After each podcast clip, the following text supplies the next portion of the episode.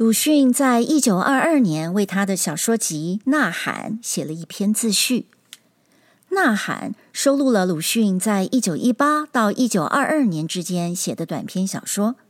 小说内容对传统社会与观念做了尖锐的批判。在这篇自序中，鲁迅强调了病、药、医生、砍头、铁屋子等等。这些影响中国现代文学深远的观念。文章中有几处需要解释，例如“直铺”就是当铺。作者说：“我要到 N 进 K 学堂，这里 N 指南京，而 K 是江南水师学堂。S 会馆指的是北京宣武门外的绍兴会馆，而与作者谈话的金星义。”就是钱玄同，他是新文化运动的倡导者之一。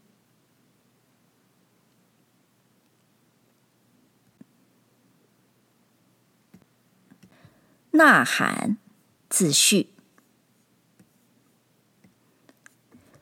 我在年轻时候也曾经做过许多梦，后来大半忘却了，但自己也并不以为可惜。所谓回忆者，虽说可以使人欢欣，有时也不免使人寂寞，使精神的丝缕还牵着已逝的寂寞的时光，又有什么意味呢？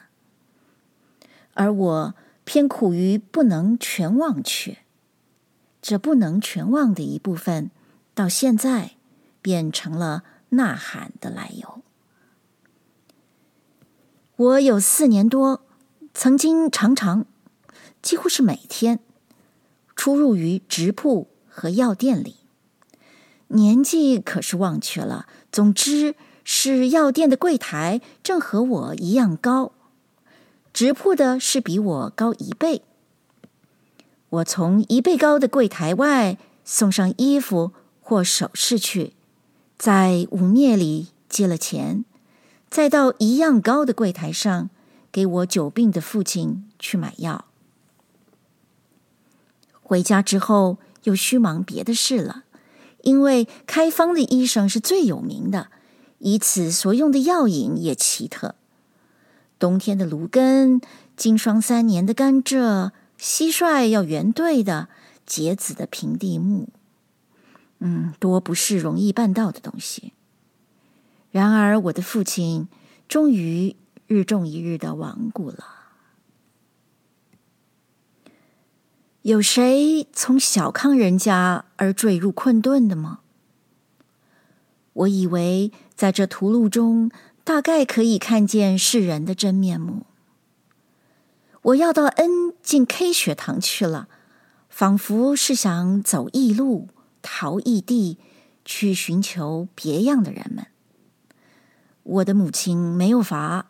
办了八元的川资，说是有我的自便，然而一哭了。这正是情理中的事，因为那时读书应试是正路，所谓学洋务，社会上便以为是一种走投无路的人，只得将灵魂卖给鬼子，要加倍的奚落而且排斥的。而况已又看不见自己的儿子了。然而，我也顾不得这些事，终于到 N 去进了 K 学堂了。在这学堂里，我才知道世上还有所谓格致、算学、地理、历史、绘图和体操。生理学并不教，但我们却看到些木板的全体心论和化学卫生论之类了。我还记得先前的医生的议论和方药，和现在所知道的比较起来，便渐渐的悟得中医不过是一种有意的或无意的骗子，同时又很起了对于被骗的病人和他的家族的同情，而且从溢出的历史上，又知道了日本维新是大半发端于西方医学的事实。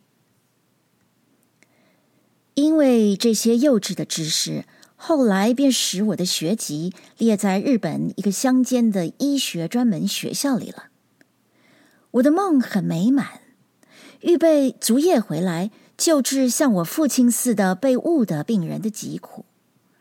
战争时候便去当军医，一面又促进了国人对于维新的信仰。我已不知道教授微生物学的方法现在又有了怎样的进步了。总之，那时是用了电影来显示微生物的形状的。因此，有时讲义的一段落已完，而时间还没有到，教师便印些风景或时事的画片给学生看，以用去这多余的光阴。其实，正当日俄战争的时候，关于战事的画片自然也就比较的多了。我在这一个讲堂中，便须常常随喜我那同学们的拍手和喝彩。有一回，我竟在画片上忽然会见我久违的许多中国人了。一个绑在中间，许多站在左右，一样是强壮的体格，而显出麻木的神情。据解说，则绑着的。是替俄国做了军事上的侦探，正要被日军砍下头颅来示众，而围着的便是来赏见这示众的盛举的人们。这一学年没有完毕，我已经到了东京了，因为从那一回以后，我便觉得医学并非一件紧要事，凡是愚弱的国民。即使体格如何健全，如何茁壮，也只能做毫无意义的示众的材料和看客，并此多少是不必以为不幸的。所以，我们的第一要招是在改变他们的精神，而善于改变精神的是，我那时以为当然要推文艺，于是想提倡文艺运动了。在东京的留学生很有学法政理化以至警察工业的，但没有人治文学和美术。可是，在冷淡的空气中，也幸而寻到几个同志了。此外，又邀集了必须的几个人，商量之后，第一步当然是出杂志，名目是取“新的生命”的意思。因为我们那时大抵带些复古的倾向，所以只谓之新生。新生的出版之期接近了，但最先就隐去了若干担当文字的人，接着又逃走了资本，结果只剩下不明一钱的三个人。创始时候既已背时，失败时候当然无可告语。而其后却连这三个人也都为各自的运命所驱策，不能在一处纵谈将来的好梦了。这就是我们的并未产生的新生的结局。我感到未尝经验的无聊，是自此以后的事。我当初是不知其所以然的，后来想。凡有一人的主张得了赞贺，是促其前进的；得了反对，是促其奋斗的。独有叫喊于生人中，而生人并无反应，既非赞同，也无反对，如置身毫无边际的荒原，无可措手的了。这是怎样的悲哀呀！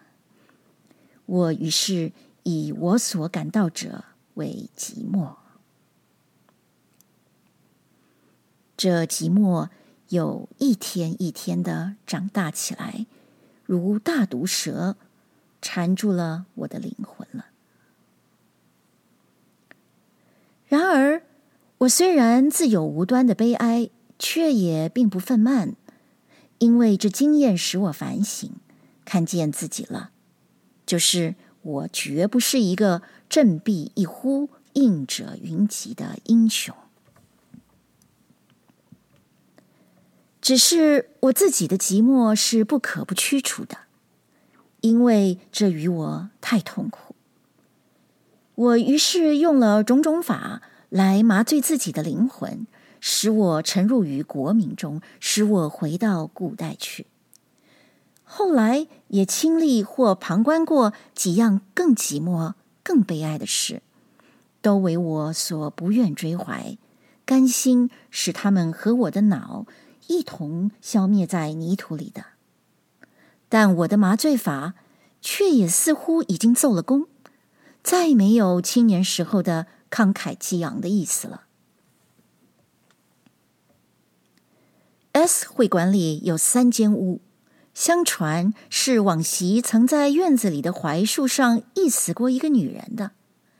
现在槐树已经高不可攀了，而这屋里还没有人住。许多年，我便寓在这屋里抄古碑。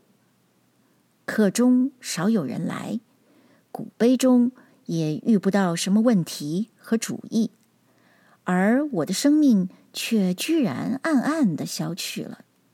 这也就是我唯一的愿望。夏夜蚊子多了，便摇着蒲扇坐在槐树下，从密叶缝里看那一点一点的青天，晚出的槐蚕又每每。冰冷的落在头颈上。那时偶或来谈的是一个老朋友金星义，将手提的大皮夹放在破桌上，脱下长衫，对面坐下了。因为怕狗，似乎心房还在砰砰的跳动。你抄了这些有什么用啊？有一夜，他翻着我那古碑的抄本。发了研究的质问了，没有什么用。那么你抄它是什么意思呢？没有什么意思。嗯，我想你可以做点文章。我懂得他的意思了。他们正办《新青年》，然而那时仿佛不特没有人来赞同，并且也还没有人来反对。我想。他们许是感到寂寞了，但是说，假如一间铁屋子是绝无窗户而万难破毁的，里面有许多熟睡的人们，不久都要闷死了。然而是从昏睡入死灭，并不感到就死的悲哀。现在你大嚷起来，惊起了较为清醒的几个人。使这不幸的少数者来受无可挽救的临终的苦楚，你倒以为对得起他们吗？然而几个人既然起来，你不能说绝没有毁坏这铁屋的希望。是的，我虽然自有我的确信，然而说到希望，却是不能抹煞的，因为希望是在于将来。绝不能以我之必无的证明来折服了他之所谓可有。于是我终于答应他也做文章了，这便是最初的一篇狂人日记。从此以后便一发而不可收，每写些小说模样的文章，以敷衍朋友们的嘱托，积久就有了十余篇。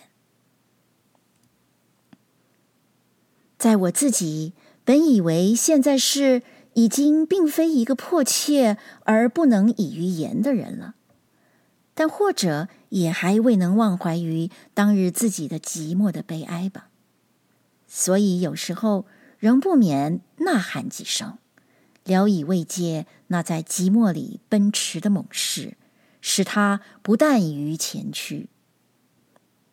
至于我的喊声是勇猛，或是悲哀，是可憎，或是可笑，那倒是不暇顾及的。但既然是呐喊，则当然须听将令的了。所以我往往不续用了曲笔，在要的鱼儿的坟上，凭空添上一个花环，在明天里也不续单四嫂子竟没有做到看见儿子的梦，因为那时的主将是不主张消极的。至于自己，却也并不愿将自以为苦的寂寞再来传染给也如我那年轻时候似的正做着好梦的青年。这样说来，我的小说和艺术的距离之远，也就可想而知了。然而到今日还能蒙着小说的名，善而至于且有成集的机会，无论如何总不能不说是一件侥幸的事。但侥幸虽使我不安于心，而宣传人间暂时还有读者，则就近也仍然是高兴的。所以我竟将我的短篇小说结集起来，而且复印了。又因为上面所说的缘由，便称之为《呐喊》。一九二二年十二月三日，鲁迅寄于北京。